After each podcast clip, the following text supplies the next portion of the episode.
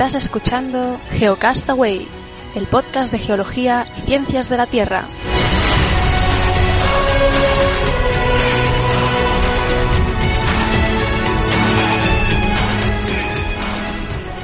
Saludos, geógrafos del mundo. Bienvenidos a Geocastaway en su edición semanal, el podcast de geología y ciencias de la Tierra. Hoy es 8 de abril de 2016 y ya se acercan eventos interesantes por Sevilla, ¿verdad, Vicente?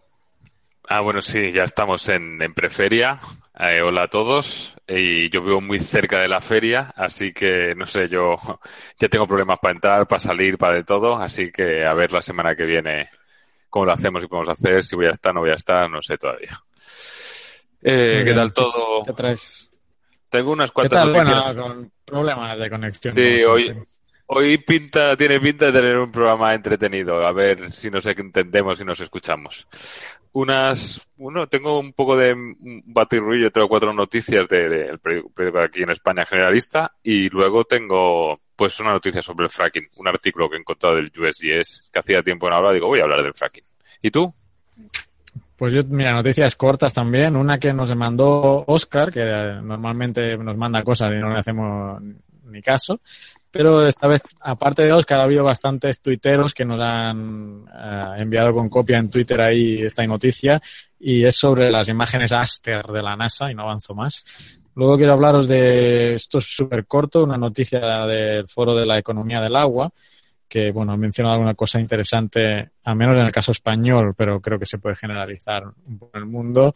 Y por último, que ya está en Geolodía, ya ha regresado, y bueno, te lo voy a comentar. Y tú participaste un año, creo, recordar, ¿no? Sí, yo participé en Valencia. Bueno, comentaros la página web y quizá ver algún evento ah, que hay por ahí en varias, en varias ciudades. No sé quién le tocaba empezar, creo que a ti.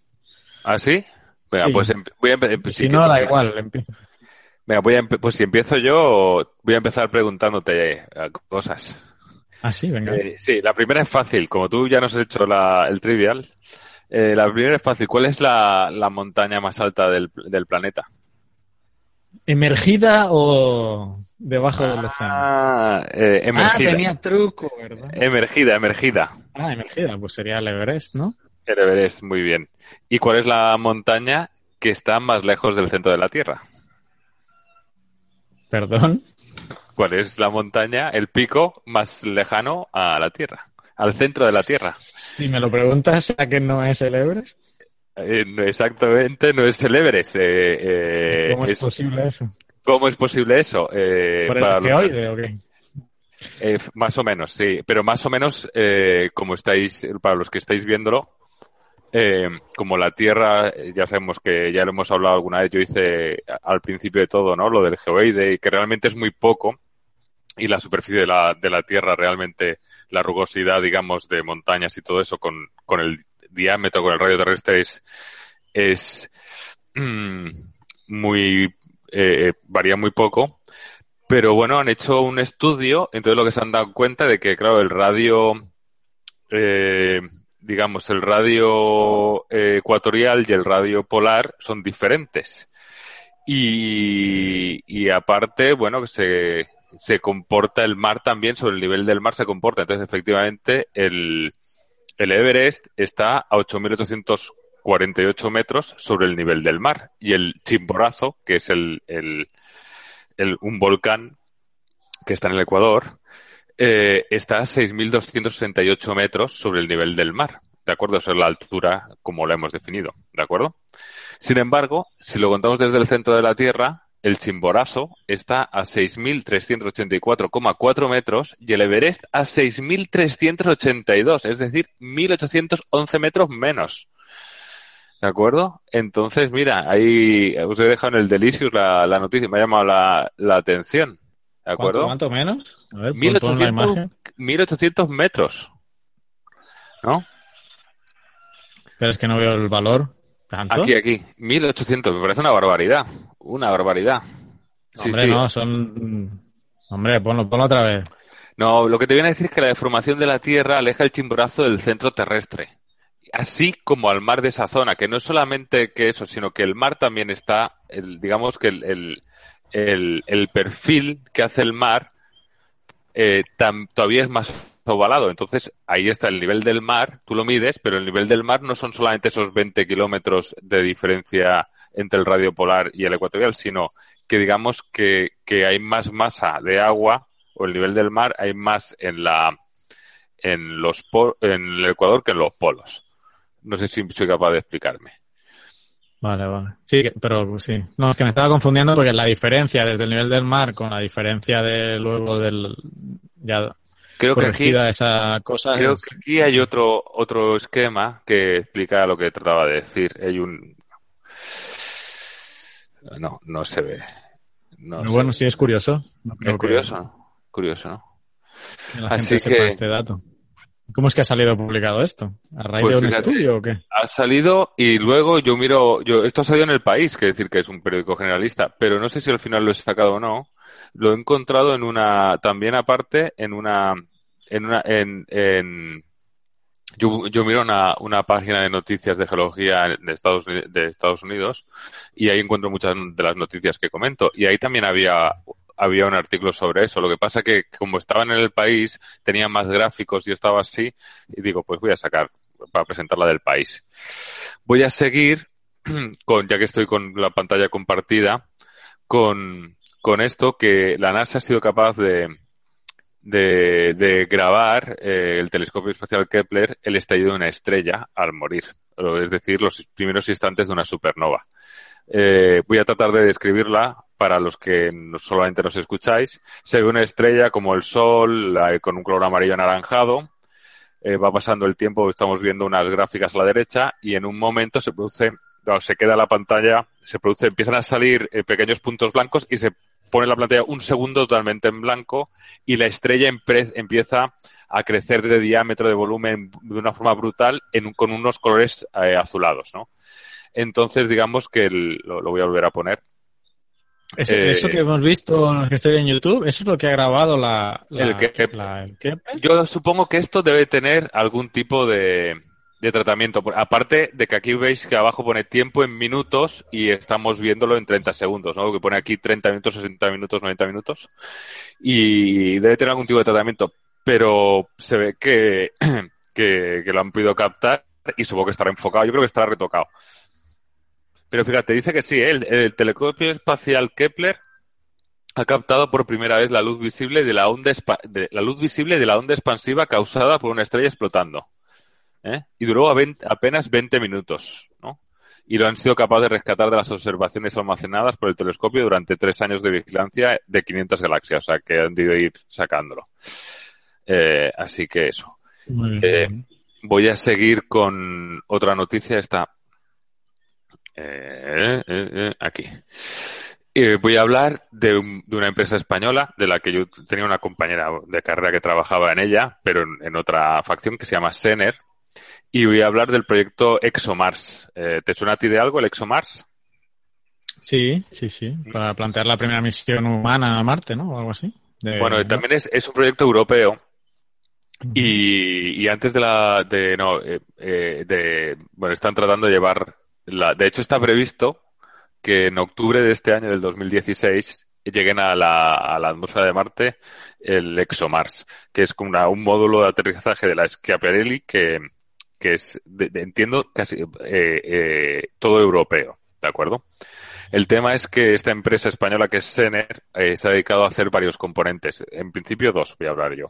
el primero ha sido, ha tenido que diseñar la estructura deformable que se encarga de absorber el impacto contra, contra el suelo de Marte. Es un, en el interior tiene un material, tiene una estructura similar al, a un nido de abejas que al recibir el golpe se tiene que quedar aplastado y absorberle el impacto y evitar el rebote, el que vuelque y que se desvíe. ¿De acuerdo? Eso, como digo, eh, Eduardo Urgoiti, director de proyectos de aeroespacial de Senes, que lo explica al, al país, que es de donde he sacado esta noticia también.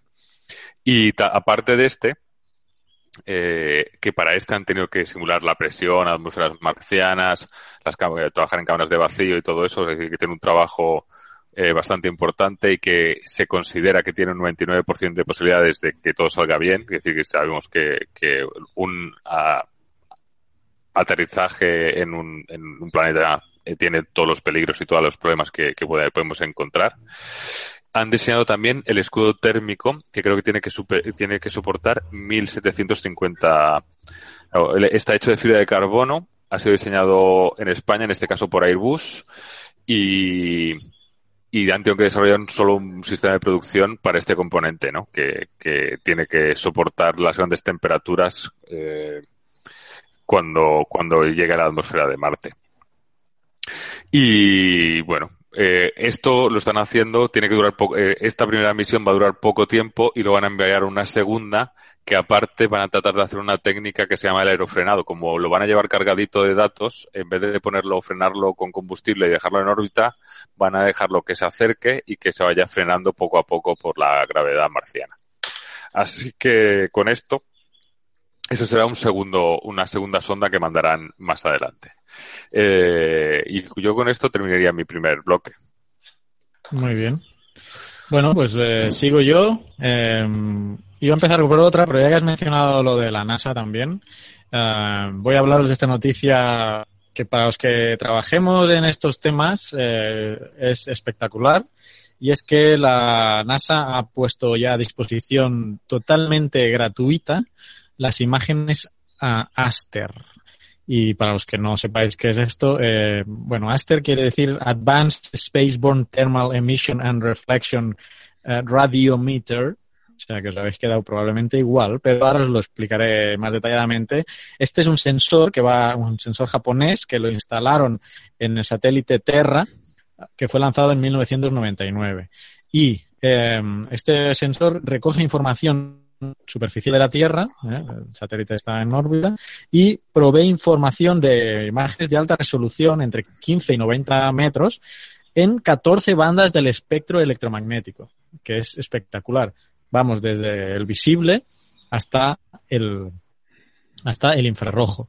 Ah, la página la página web la tenéis eh, aquí, es asterweb.jpl.nasa.gov y ahí podéis ir a, a un visualizador, a un navegador que uh, podréis seleccionar cualquier parte del, del mundo. Yo he, abierto he abierto aquí uno para poder para que lo podáis ver los que estéis en YouTube. Uh, es un visualizador para navegar uh, en cualquier parte del mundo. Clicáis en, en el mapa superior izquierdo la ubicación que queráis. Yo he clicado aquí cerca de Salvador y eh, veis que están los cuadrantes. Sí. Por ejemplo, en El Salvador lo, tendría que yo descargar cuatro cuadrantes. Y, y aquí los tengo, ¿no? Entonces los pones a, a, descargar, aquí en File, Download y tienes tu uh, información, tu imagen Aster eh, en tu ordenador.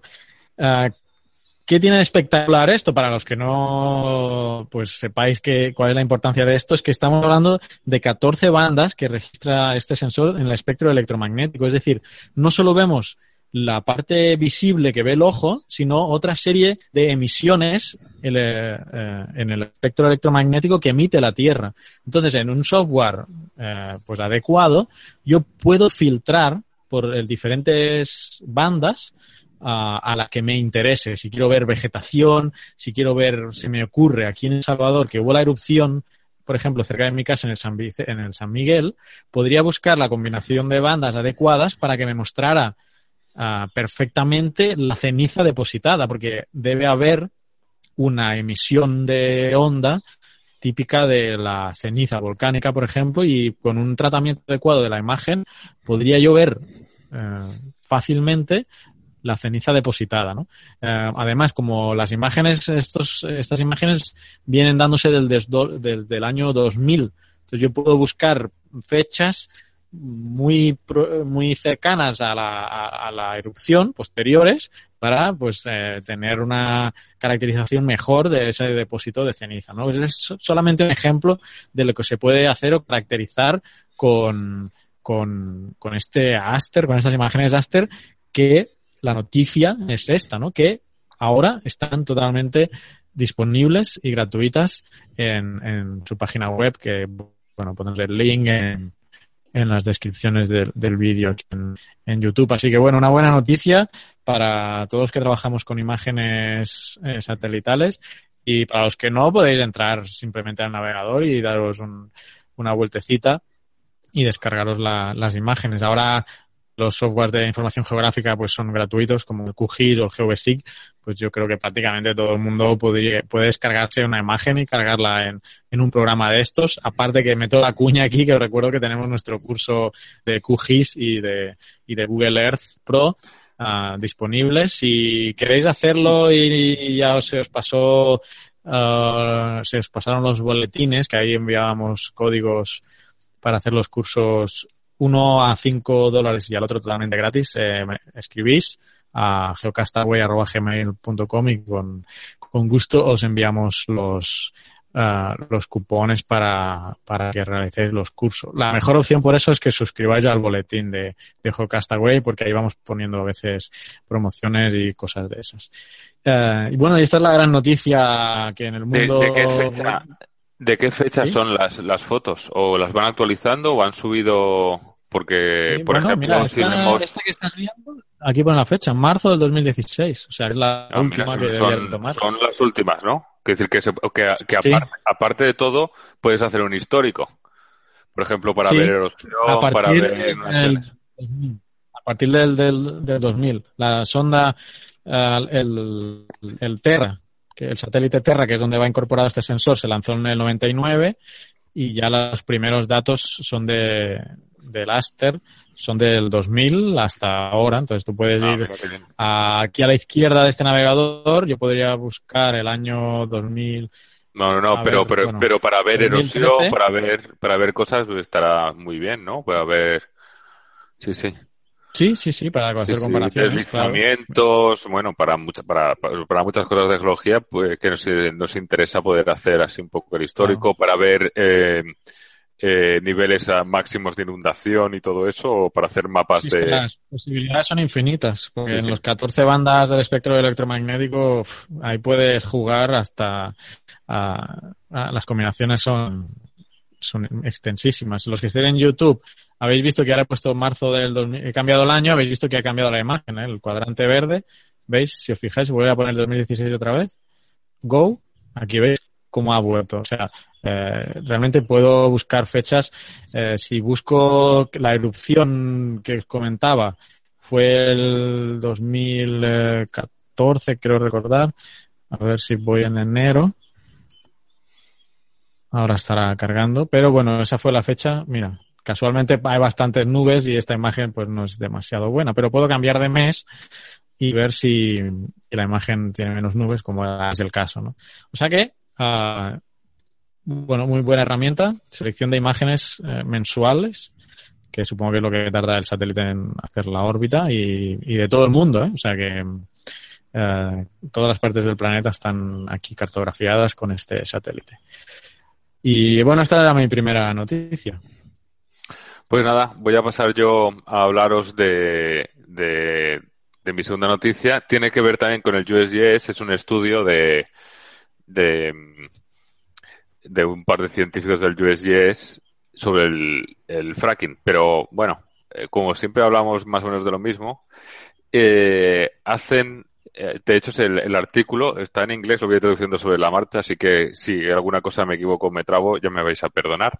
Se llama Mitos y Hechos de, de la inyección de aguas residuales, de la fractura hidráulica y de en end soil recovery debe ser como, como el, la extracción de, de, de, sí, de, ¿no? Y la sismicidad inducida.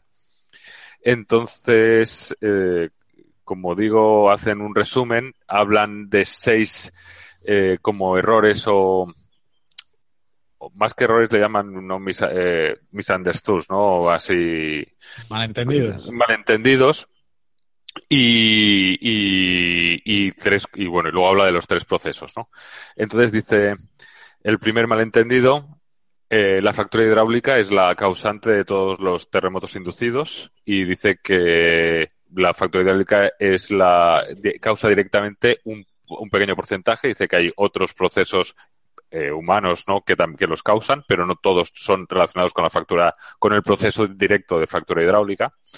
El segundo es la inyección de aguas residuales en los, en los pozos de, reinyección. Eh, es todo, todo lo que es, todo lo que se inyecta es fluido de la fractura hidráulica, no es cierto. Otros procesos de petróleo y otras aguas salinas también se inyectan en pozos de, en estos tipos de pozos de aguas residuales. Eh, eh, no, no sería necesario la, la existencia de, de, los pozos de aguas residuales si no hubiese fractura hidráulica. Dicen que esto no es falso porque el agua eh, salada resultante de otros pozos petrolíferos tradicionales y de otros procesos químicos también eh, habría que reinyectarla en el terreno. Eh, la seismicidad inducida solo ocurre cerca a la zona de inyección de los pozos y a una, a una profundidad similar a la de inyección. Eso no, dice que no es cierto. La sismicidad puede ser inducida a distancias de hasta 10 kilómetros o más, así que no tiene por qué.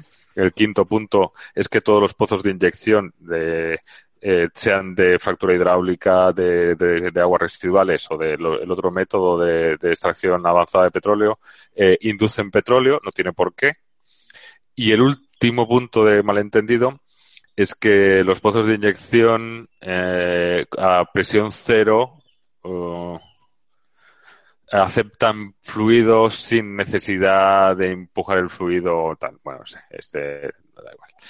Entonces dice que son, lo, lo desmiente.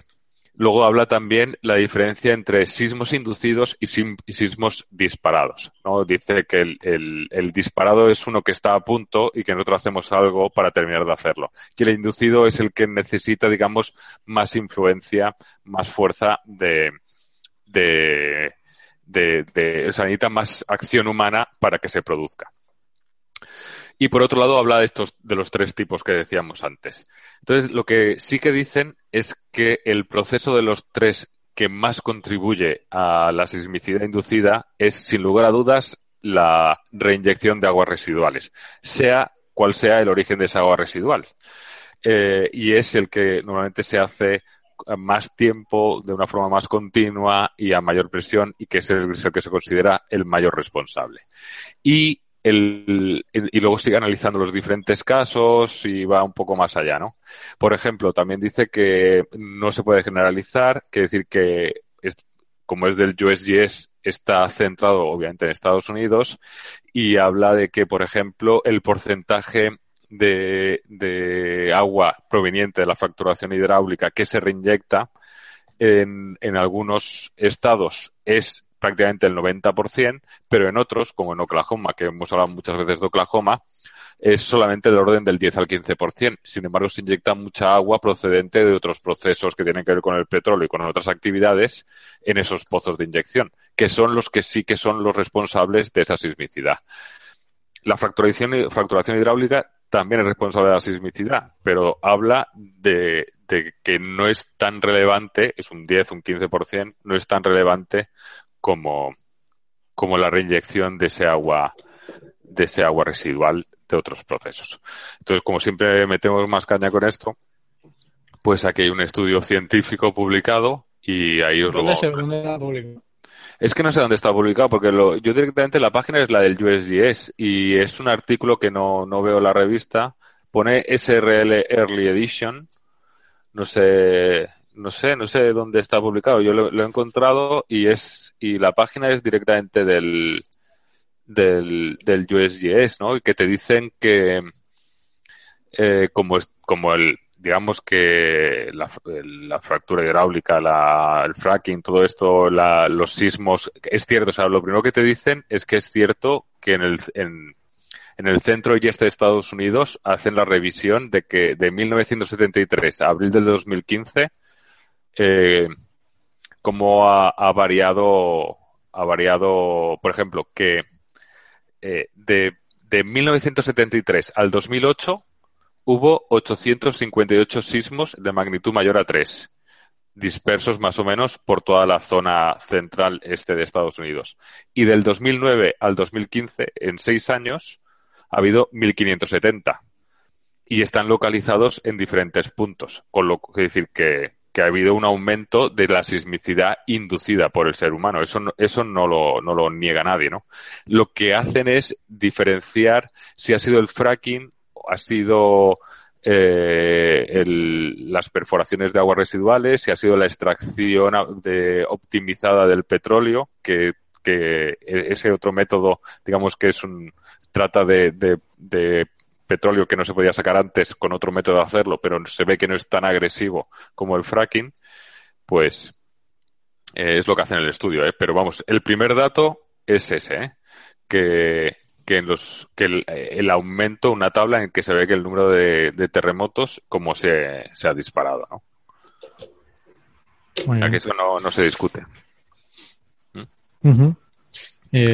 vale, voy yo. ¿Tienes alguna más? No, ya está. Ya terminaste. Bueno, me quedan dos y creo que quedan cinco minutos. Las voy a juntar, no son muy extensas. Una es sobre la, bueno, una noticia que ha salido que menciona el precio del agua embotellada es mil veces superior a la del grifo en España. Dice, bueno, bueno, hasta aquí eh, yo creo que ninguna sorpresa. Muchas veces he hablado yo de, este tema de, del agua embotellada comparada con la, con la del grifo. Y eh, bueno, hasta aquí no me aporta ninguna novedad. Eh, lo ha mencionado Gonzalo de la Cámara, no sé si habéis oído el gallo, lo ha mencionado Gonzalo de la Cámara en el foro de la economía del agua, coordinador del Departamento de Economía del Agua del Instituto INDEA, ah, en este foro. menciona que el precio del agua envasada es de hasta mil veces la del grifo y a veces él menciona que la del grifo es de incluso de mejor calidad que la del agua embotellada. Em, esto, bueno, esto es un tema que tengo apuntado para hacer una entrevista desde hace millones de años a, la encargada de embotelladoras de, España, porque es un tema interesante, ¿no? De lo del agua, lo del agua mineral. Está muy regulado y no pueden, eh, es la fuente del agua embotellada no puede venir de cualquier sitio, ¿eh? Pero uh, es una entrevista que tengo pendiente desde hace mucho tiempo. Pero la parte que, por la que traigo la noticia es por las otras declaraciones que a continuación menciono. O sea, lo del precio ya lo sabía, lo de la calidad ya empieza a ser discutible, ¿no? Aunque el agua potable, aunque el agua del grifo es obviamente potable, y muchas veces lo he mencionado, que tiene eh, por el cloro que le echan tiene algún tiene más sabor uh, pues desagradable no porque está acostumbrados a tomar agua mineral es posible pero es que este señor está hablando de lo siguiente en el caso de España. ¿eh? Muchas plantas de tratamiento no están funcionando actualmente. La crisis económica ha propiciado la carencia de recursos económicos necesarios para renovar infraestructuras en creciente obsolescencia, así como la incapacidad para adoptar medidas ante el cambio climático.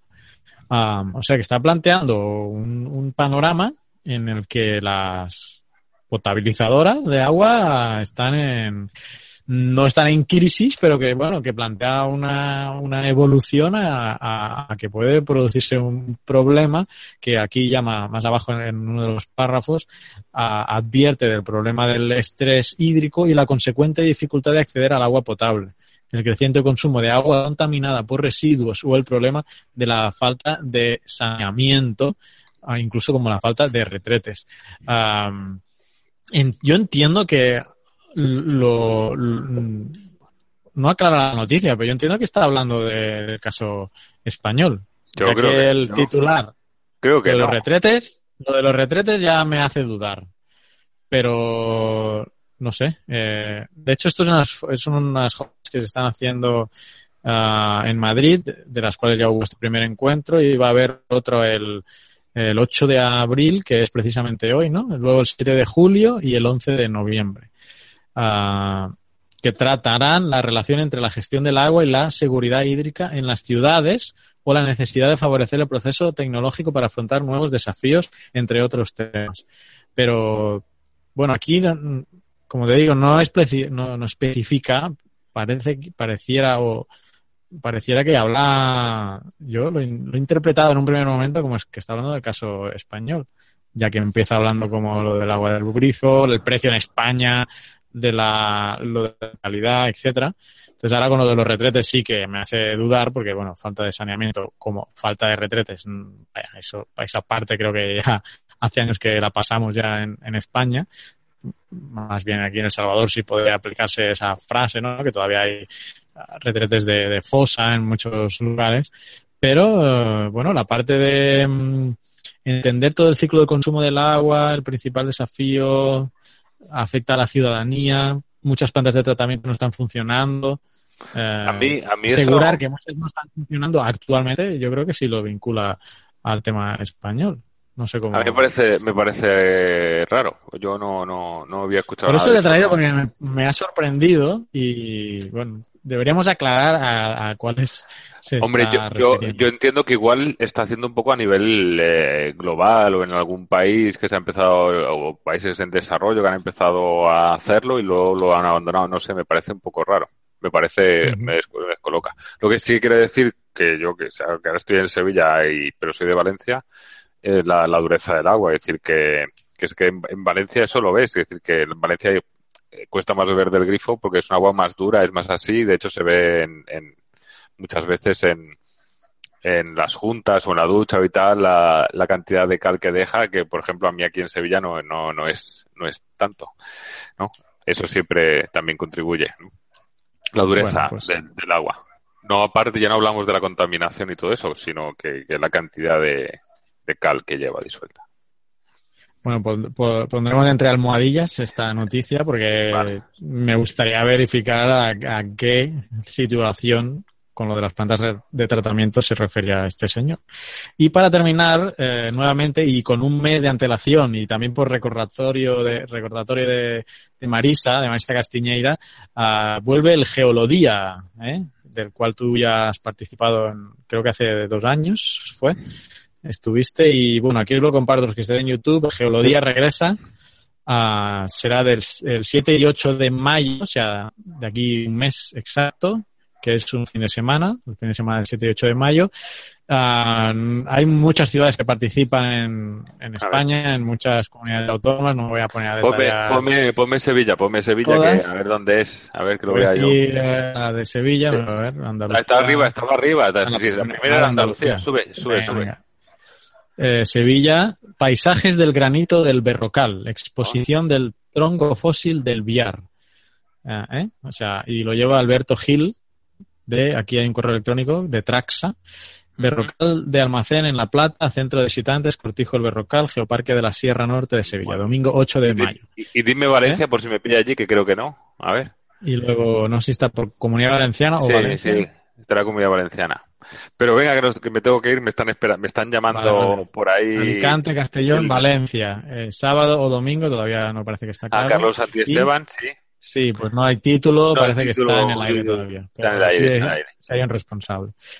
Bueno, la página web para que os paséis eh, está en la sociedadgeológica.es. Os voy a dejar el link en las descripciones de, YouTube y os, o- buscáis ahí la ciudad más cercana que os quede. De todas maneras, como queda un mes, seguro que lo iremos re- recordando y, quizá podemos centrarnos en algún evento específico o, o concreto para, para poder para poder mencionarlo.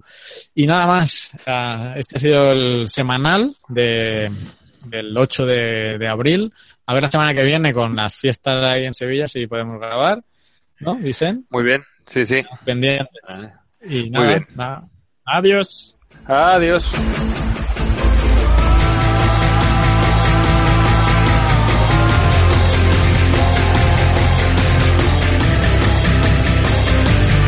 Envíanos tus comentarios, preguntas o sugerencias a geocastaway.gmail.com puedes escribirnos en nuestra web geocastaway.com. Búscanos en Facebook y en Twitter. Y escúchanos también a través de iTunes, Evox o Miro.